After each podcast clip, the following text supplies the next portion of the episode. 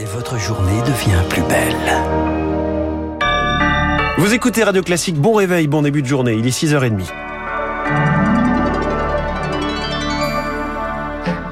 La matinale de Radio Classique avec François Geffrier. 6h30, c'est l'essentiel avec Charles Bonner. L'essentiel qui commence ce matin avec une grève prolongée dans les raffineries. La CGT ne lâche pas le mouvement et reconduit jusqu'à la mi-journée. Cela concerne les sites Total de Normandie, Donge, Lamède, Fézin et Flandre.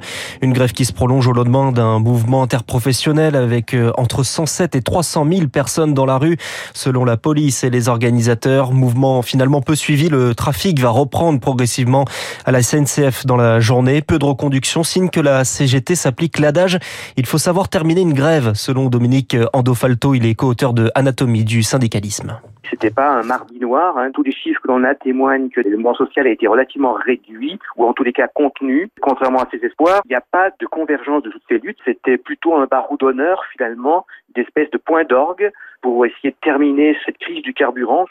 Et donc la CGT, elle essaye de trouver cette porte de sortie et elle s'implique, euh, contrairement à ce qu'elle disait il y a encore quelques jours, dans différentes négociations de branches. Il vient d'y en avoir notamment dans la branche de l'énergie. Un accord justement dans la branche de l'énergie est trouvé entre la CGT, Force ouvrière et la CFDT. Cela doit permettre d'ouvrir les négociations salariales dans plus de 150 entreprises dont Engie et EDF.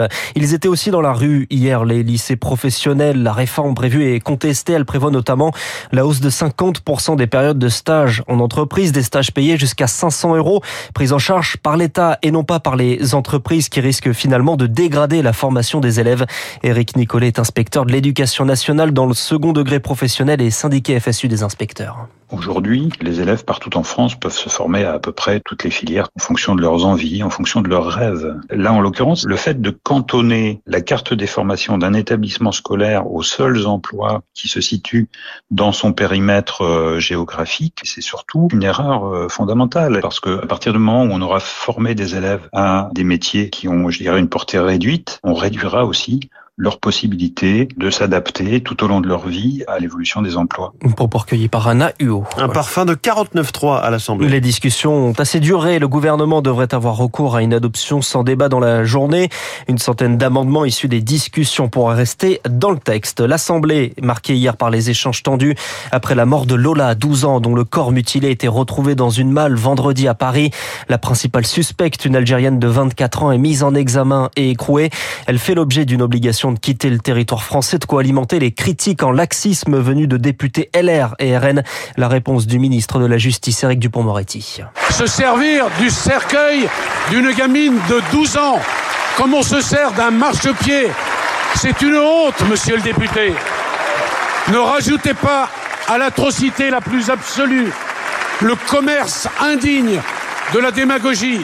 Et dans la soirée, Gérald Darmanin, le ministre de l'Intérieur, a annoncé 300 places supplémentaires en centre de rétention administratif. Les centres justement prévus pour les personnes censées quitter le territoire. Au total, il y aura donc 2200 places en 2026. La vidéo de son agression à Paris diffusée sur euh, Internet, Yuri, 14 ans à l'époque, c'était en janvier 2021, agressé. 13 personnes, adolescents ou jeunes mineurs, sont renvoyés en procès. Le retour de Jean Castex, l'ancien Premier ministre, devrait prendre la direction de la RATP, laissée vacante. Il doit être auditionné par l'Assemblée nationale et le Sénat. On y revient dans trois minutes dans le journal de l'économie. Il est 6h34, la Russie en retrait dans le sud de l'Ukraine. L'état-major reconnaît être en tension et prévoit d'évacuer les habitants de cette région annexée fin septembre. Conséquence de la contre-offensive que la Russie tente de limiter en multipliant les frappes.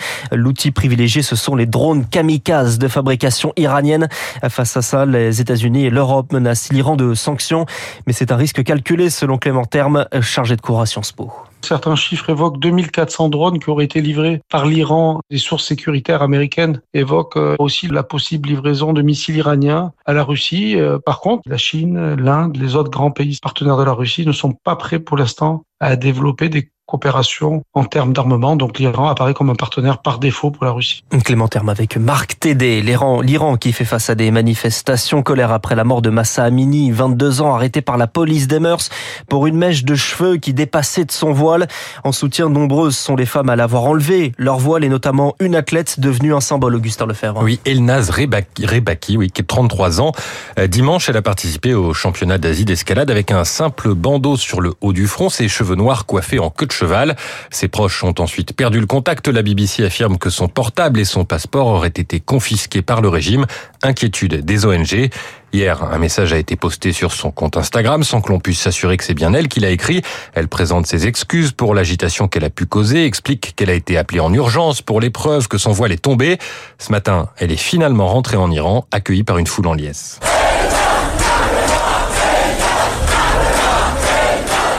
Elnaz Gameram, ça signifie Elnaz héroïne.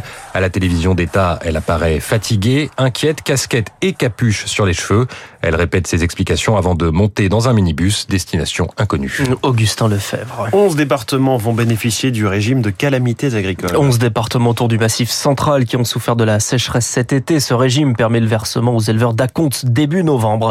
Un été de sécheresse et d'incendie. Après le feu, il faut repenser la forêt, éviter une répétition des catastrophes et cela passe par d'autres espèces. C'est ce qu'initie l'association des Bouches du Replantons nos forêts provençales. Son président Julien Altero. Le pin quand il brûle, il émet des gaz qui sont très toxiques pour l'être humain et surtout pour les pompiers. Donc on plante des chênes et des oliviers principalement parce que c'est des arbres qui repoussent même s'il y a des incendies. Ça retient aussi l'eau pour les inondations et aussi ça fait des coupes-feu. Les oliviers, euh, c'est pas des arbres qui sont très très grands et quand on plante donc plusieurs hectares d'oliviers, c'est très intéressant pour les feux de forêt, pour les pompiers qui se mettent en appui derrière ces champs d'oliviers. Parce que les pins ils sont tellement grands quand il y a des gros feux et tout, euh, le feu en fait passe par dessus. Donc on, on essaye en fait de passer ce message-là à faire des barrières de champs d'oliviers. Des chênes et des oliviers plutôt que des pins, une initiative recueillie par Julie Drouin. Merci Charles Bonner, c'était le journal de 6h30. Il est 6h36, un Premier ministre qui se rêvait chef de gare et qui va devenir chef de métro, de RER et de bus. C'est dans le journal de l'économie.